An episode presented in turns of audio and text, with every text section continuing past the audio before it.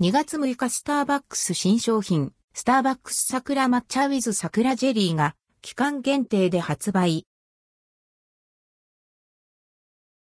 スターバックス新商品桜抹茶ウィズ桜ジェリー2月6日に発売。スターバックスからスターバックス桜抹茶ウィズ桜ジェリーが2月6日から期間限定で発売されます。スターバックス桜抹茶ウィズ桜ジェリーの中身は桜の香りと抹茶とクリーミーなミルクが組み合わされたもので桜ジェリーが食感のアクセントになっています。これにより桜の風味と香りをより味わうことができます。容量 180g カップ、希望小売価格は税別で230円、賞味期限は18日間です。全国のコンビニエンスストアで取り扱われ、一部の店舗では取り扱いがない場合もあります。